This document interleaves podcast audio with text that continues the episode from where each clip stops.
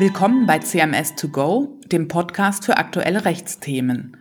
Wir diskutieren mit Expertinnen und Experten aus unterschiedlichsten Branchen zu Themen, die die Rechtswelt tagtäglich bewegen. Heute sind Sie zu Gast bei einer neuen Folge von Recht divers, präsentiert von CMS Deutschland, eine der führenden wirtschaftsberatenden Anwaltssozietäten. Wir diskutieren bei Recht divers in loser Folge verschiedenste Fragestellungen zum Thema Diversität, und zwar aus rechtlicher Perspektive. Damit wollen wir zum gesellschaftlichen Diskurs zu dieser Thematik beitragen und auch Teil dieses Diskurses werden. Wen hören Sie heute hier? Mein Name ist Julia Dönch. Ich bin heute Ihre Gastgeberin und Partnerin der Sozietät CMS Deutschland am Stuttgarter Standort. Zu Gast habe ich heute Robin Schmidt, Rechtsanwalt und Associate bei CMS Deutschland in Stuttgart im Bereich Intellectual Property. Hallo Robin, schön, dass du heute hier bist. Hallo, freut mich sehr. Robin, wir wollen heute einen rechtlichen Blick auf die viel zitierte Sprachpolizei werfen, auf woke Änderungen bestehender Texte. Wenn ich mich an einige Bücher aus meiner Kindheit in den 1980er Jahren erinnere, da gab es ziemlich viele Indianer in Geschichten und unter dem Weihnachtsbaum lag für die kleine Heldin der Geschichte vielleicht eine Puppe, die heute als People of Color bezeichnet wurde und früher mit dem N-Wort betitelt wurde. Solche Textpassagen wurden in den vergangenen Jahren immer wieder einmal angepasst. Warum ist das aktuell eigentlich so ein viel diskutiertes Thema? Ja, es gibt äh, einige verschiedene Gründe dafür und du hast ja bereits einen wichtigen dafür angesprochen. Bereits seit einigen Jahren gibt es vor allem diese Diskussion, die Anpassung von Kinderbüchern und vor allem alten Klassikern an eine etwas zeitgemäßere Sprache. Das liegt daran, dass die Sprache entweder einfach nur altertümlich ist oder gerade für Kinder schwer verständlich oder, und das ist wahrscheinlich auch meist der kontroverseste Grund, dass die Sprache in verschiedenen Teilen schlicht verletzend ist. Daneben gibt es natürlich allgemein aktuell das Bemühen um eine mehr inklusivere Sprache. Da haben wir vor allem das Thema Gendern. Und was natürlich immer wieder dazu kommt, ist halt, dass es immer wieder zu Themen gibt mit großer medialer Aufmerksamkeit, die von ja entweder ähm, gewissen Medien äh, hochgejazzt werden oder äh, die einfach sehr populär werden, weil gewisse Prominente beteiligt sind. Da hatten wir jetzt aktuell zum Beispiel ein Thema, mit dem wir uns auch im Blog auseinandergesetzt haben, wo ein Schlagerstar ein Lied interpretiert hat, Tausend und eine Nacht, und da auch eine Passage abgeändert hat. Konkret ging es um das Wort Indianer, was ja ersetzt wurde durch einen anderen Begriff, aus welchem Grund das geschehen ist, das ist uns nicht bekannt, aber der Urheber des Textes, des Liedtextes, vermutet hier eine politische Ideologie und ist dann dagegen vorgegangen. Ja, du hast es angesprochen, in den Medien werden diese ganzen Themen ja primär eigentlich aus politischer oder gesellschaftlicher Perspektive besprochen. Gibt es da Platz für eine rechtliche Diskussion? Durchaus. Das liegt vor allem daran, dass es äh, in allen gerade genannten Beispielen um Werke geht, die einen urheberrechtlichen Schutz genießen. Das heißt zum Beispiel Bücher, Zeitungsartikel oder auch Liedtexte. Und nach deutschem Urheberrecht hat zunächst der oder die Urheberin das Recht darüber zu entscheiden, was mit dem eigenen Werk geschieht. Und das umfasst natürlich auch die Frage, ob und in welcher Weise ein Werk abgeändert werden darf. Okay, also führt uns unser heutiger Podcast doch ein wenig in die Welt des Urheberrechts, denke ich. Wie ist das so? Manuskripte werden bei Verlagen eingereicht. Irgendwann bekommen die Verlage ja das Recht dann an diesen Manuskripten und dürfen diese auch veröffentlichen. Das heißt, die Autorin, der Autor haben doch bereits erlaubt, dass jemand anderes, konkret ein Verlag, das Werk verwenden darf. Was ist dann jetzt eigentlich das rechtlich Besondere am Abändern dieser Werke, so dass man darüber so intensiv streitet? Ja, das ist ein ganz guter Punkt. Also wie gerade gesagt, dem Urheber, der Urheberin stehen ja die Rechte an dem Werk zu. Und wenn wir jetzt über das Urheberrecht sprechen, dann ist es ja meistens so, dass in der Praxis nicht das große Kunstwerk eines bekannten Künstlers, einer bekannten Künstlerin im Mittelpunkt steht, sondern dass es um eher ganz kleine äh, Werke geht, natürlich auch manchmal ein bisschen umfangreich, aber primär um Werke, die im Alltag äh, ja tausendfach, hunderttausendfach geschaffen werden, einfach im Rahmen der alltäglichen Arbeit. Das ganz einfache Beispiel ist, Journalist, Journalistin schreibt einen Artikel für eine Zeitung und ein Fotograf, eine Fotografin liefert das zugehörige Foto. Auch das, also der Artikel für die Zeitung und das Foto, das sind alles Werke, an denen natürlich Urheberrechte bestehen und Sinn und Zweck an diesen Werken ist, dass diese Werke später verwertet werden, vor allem wirtschaftlich verwertet. Die Verwertung geschieht natürlich nicht durch die Uber selbst, sondern die geben die Werke weiter an einen Dritten, zum Beispiel hier an eine Zeitung oder an einen Verlag. Und die verwerten diese Artikel und Fotos dann in, ja, in einem Magazin, in einem Buch, in einer Tageszeitung. Und in dieser ganzen Kette müssen natürlich gewisse Rechte geklärt werden. Die äh, Verwertung erfolgt also nicht konkret durch den, durch die Urheberin. Heißt also, wir müssen Rechte einräumen. Das Urheberrecht kennt verschiedene Arten von Rechten, primär Verwertungsrechte, also die wirtschaftliche Verwertung von Rechten. Zum Beispiel ja, die ganz normale Vervielfältigung eines Werkes, also wenn ich jetzt die Zeitung einfach öffentlich und häufiger drucke und auch die Verbreitung eines Werkes, also dass man die Zeitung natürlich nicht nur privat liest, sondern dass man die auch hinterher am Zeitungsstand einfach verkaufen kann und dass man die an mehrere Menschen austeilen kann. Ganz wichtig ist aber, auch was du gerade schon angesprochen hast, nur weil eines oder mehrere dieser Verwertungsrechte eingeräumt wurden, bedeutet das nicht, dass damit auch das Recht einhergeht, das Werk zu verändern. Das ist auch ausdrücklich im Urgesetz geregelt, und zwar in Paragraph 39 Urgesetz. Ich möchte jetzt auch nicht unbedingt groß auf Paragraphen eingehen, aber der spielt jetzt gerade auch zu dem Thema, worüber wir heute reden möchten, eine besondere Rolle. In diesem Paragraphen ist nämlich ein sogenanntes Veränderungsverbot geregelt. Das bedeutet, nach 39 Absatz 1 Urhebergesetz darf ich ein Werk nicht ändern, wenn nichts ausdrücklich vereinbart wurde. Auch dann, wenn mir bereits Rechte an dem Werk eingeräumt wurden. Allerdings sind im Einzelfall auch kleinere Anpassungen erlaubt. Auch das regelt dieser Paragraph. Diese Anpassungen sollen dann erlaubt sein, wenn nach Treu und Glauben eine Verweigerung nicht zulässig ist. Das ist, wie gesagt, schwer zu entscheiden, das ist eine Einzelfallentscheidung und hängt immer davon ab, worüber reden wir hier, was ist das für ein Werk, was ist die beabsichtigte Nutzung und in welcher Branche bewegen wir uns um das vielleicht ein bisschen greifbarer zu machen, um beim Zeitungsartikel zu bleiben, die müssen ja auch gesetzt werden, diese Zeitungsartikel. Das heißt, wenn ich jetzt Bilder reingeliefert bekomme, um den Zeitungsartikel zu bebildern, dann ist ein Bild vielleicht zu groß oder ist zu klein, das muss ein bisschen angepasst werden. Und diese Größenanpassung beispielsweise ist so eine Änderung eines Werks, die der Urheber, die Urheberin nicht einfach so verweigern kann, weil die einfach für diese konkrete Nutzung erforderlich sind. Wenn ich das Bild jetzt aber zuschneiden möchte, also noch konkreter anpassen möchte, wenn ich an den Inhalt des Bildes rangehe, dann verlasse ich diesen Bereich und dann bin ich wieder in diesem Veränderungsverbot drin, wo ich eigentlich die Zustimmung des Urhebers, der Urheberin benötige. Entweder im Vorfeld, weil das so geklärt wurde, dass die Bilder zugeschnitten werden dürfen, oder ich frage halt nach, nachher nochmal nach. Das klingt jetzt ziemlich komplex, Robin, und ich spiele doch mal ein bisschen Advocatus Diaboli. Du hast ganz am Anfang ja auch erwähnt, dass unter diesen ganzen Themenkomplex beispielsweise das Gendern fallen kann. Ich frage mich jetzt, kann denn Gendern nicht einfach eine kleine redaktionelle Änderung sein? Und solche redaktionelle Anpassungen, hast du ja gerade gesagt, sind doch eigentlich zulässig. Denn gerade beim Gendern verändert sich ja überhaupt nicht der Inhalt des Textes, sondern nur so ein bisschen dessen Aufmachung. Warum ist das denn dann nicht erlaubt oder ist es vielleicht doch erlaubt? Das ist eine sehr gute Frage und das ist auch einer der Gründe, warum das Thema so spannend ist. Und zwar nicht nur aus juristischer Perspektive, sondern auch aus, ja, aus rein rechtspolitischer oder gesellschaftlicher Perspektive.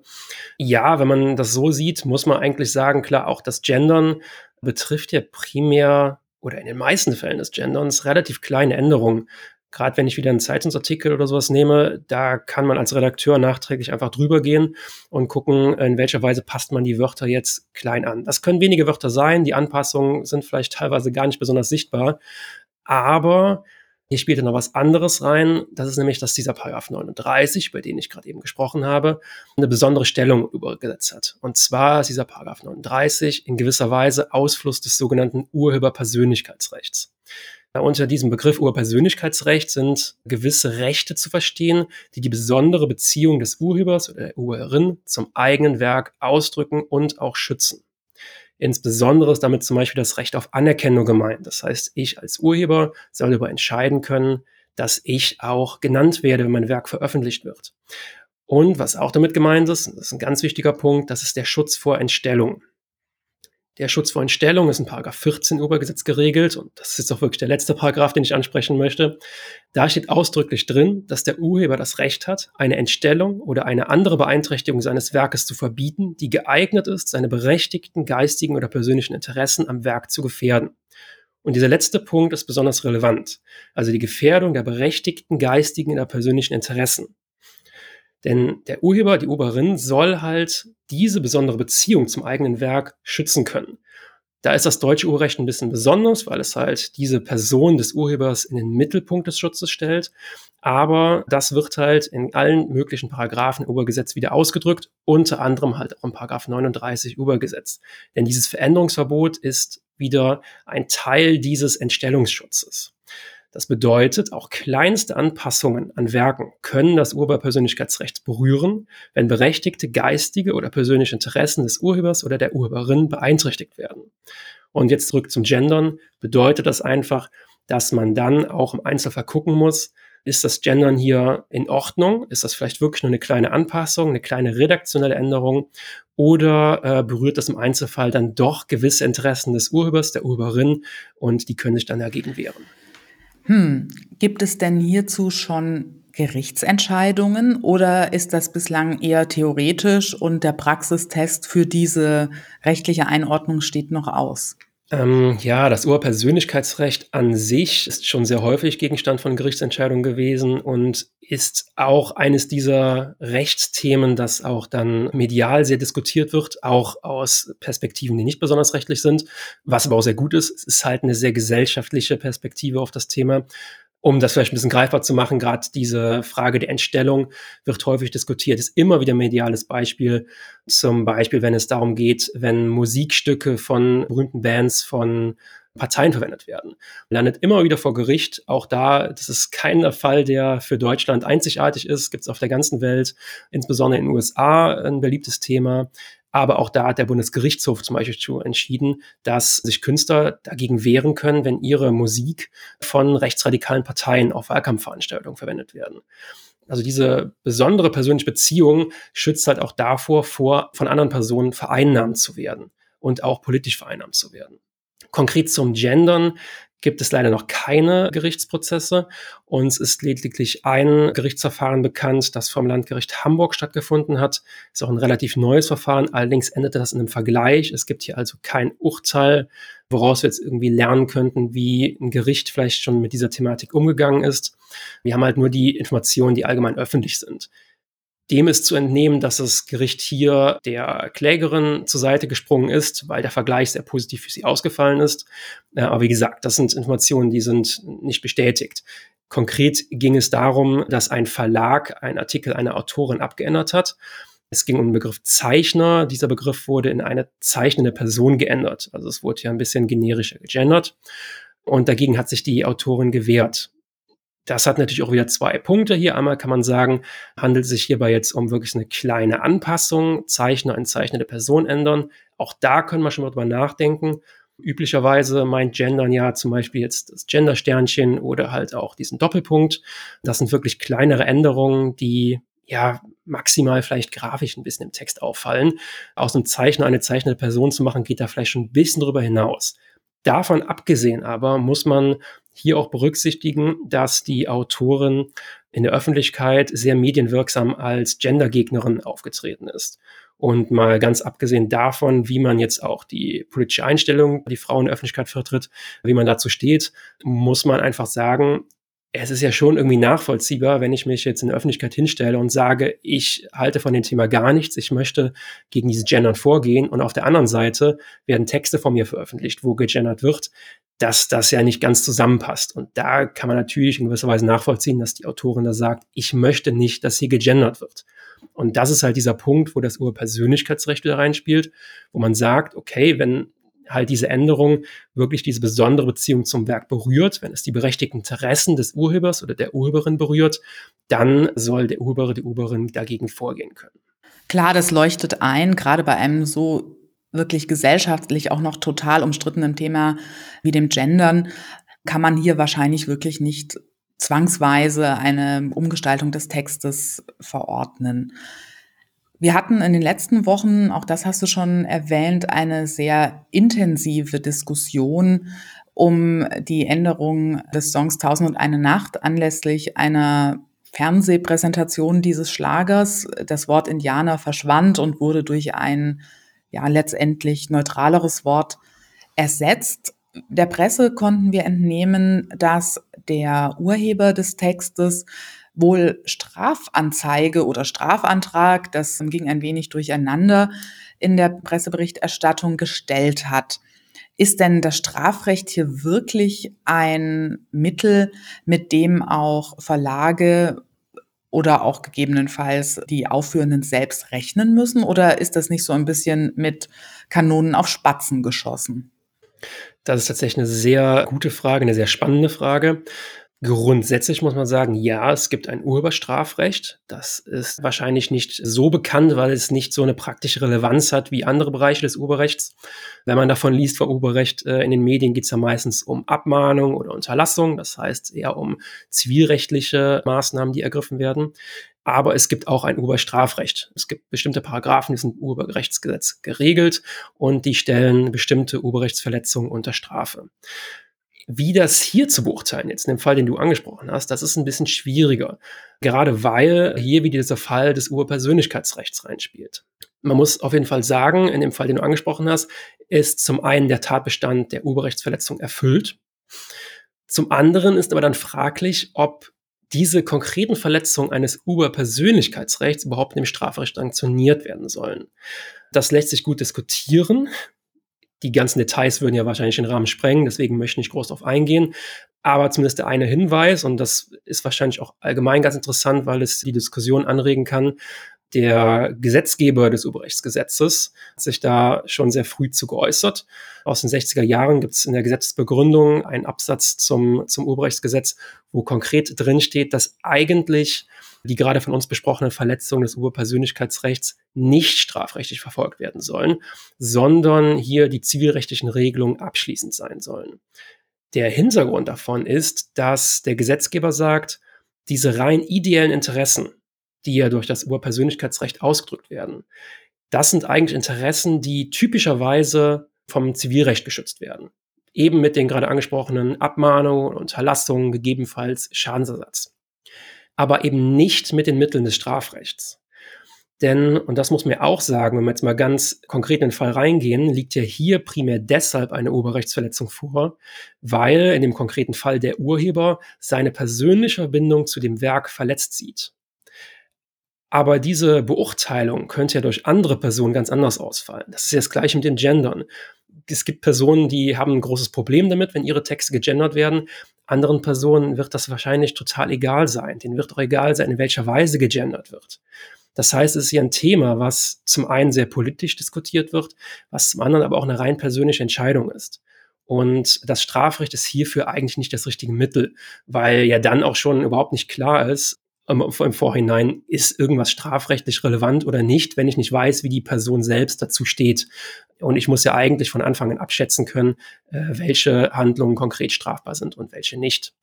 Deswegen würde ich zumindest von meiner juristischen Perspektive würde ich sagen, dass das nicht strafbar ist, zumindest, dass es nicht strafrechtlich verfolgt werden sollte.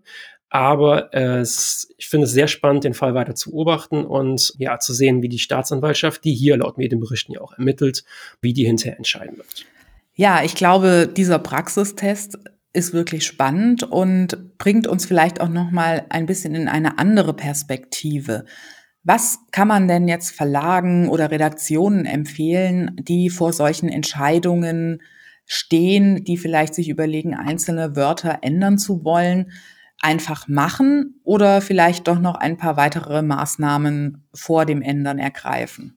Also ganz grundsätzlich würde ich immer empfehlen, wenn ich jetzt als Redaktion, als Verlag Texte von Dritten bekomme, also von dritten Autoren, Autorinnen, dass ich dann zunächst einmal erstmal prüfe, auf welche Rechtsgrundlage halte ich diese Texte, habe ich einen Vertrag geschlossen mit denen, dass sonst irgendwelche Regelungen, zum Beispiel im Journalistenbereich gibt es ja diese Manteltarifverträge zum Teil, die auch regeln, welche Rechte abgetreten werden. Das heißt, ich gucke mir erstmal an, welche Rechtsgrundlage habe ich wie sehen die Verträge aus, was wurde konkret geregelt, welche Rechte wurden eingeräumt. Auch hier kann es ja durchaus sein, dass gewisse Änderungen durchaus erlaubt sind, so dass ich erstmal überlegen kann, was kann ich hier überhaupt machen.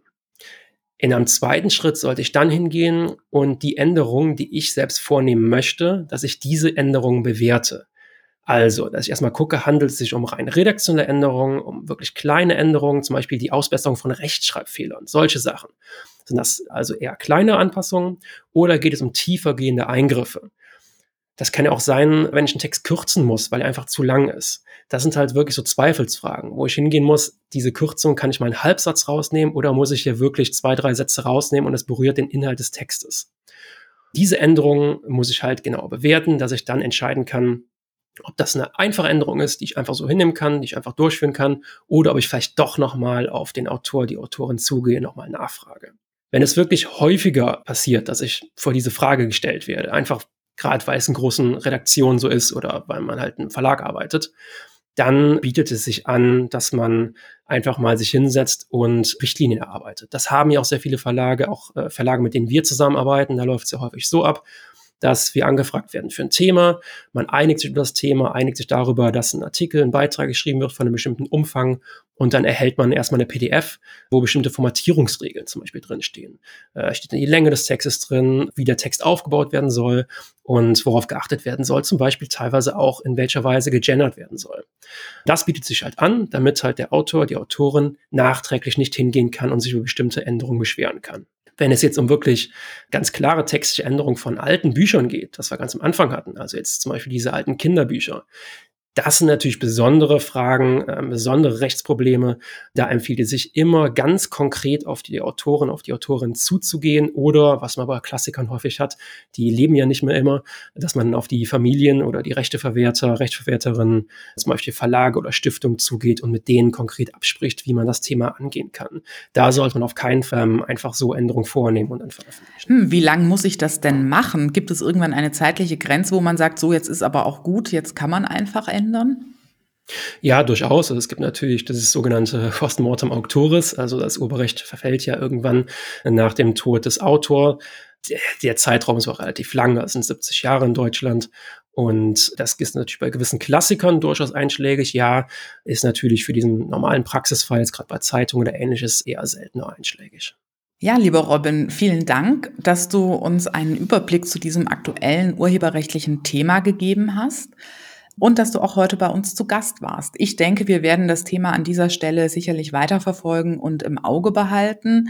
Vielleicht kommt ja doch noch die ein oder andere spannende Gerichtsentscheidung zu dem Thema und vielleicht hören wir uns dann ja wieder, um zu dieser Thematik ein Update zu geben. Vielen Dank für deinen Besuch. Sehr gerne, hat mich sehr gefreut.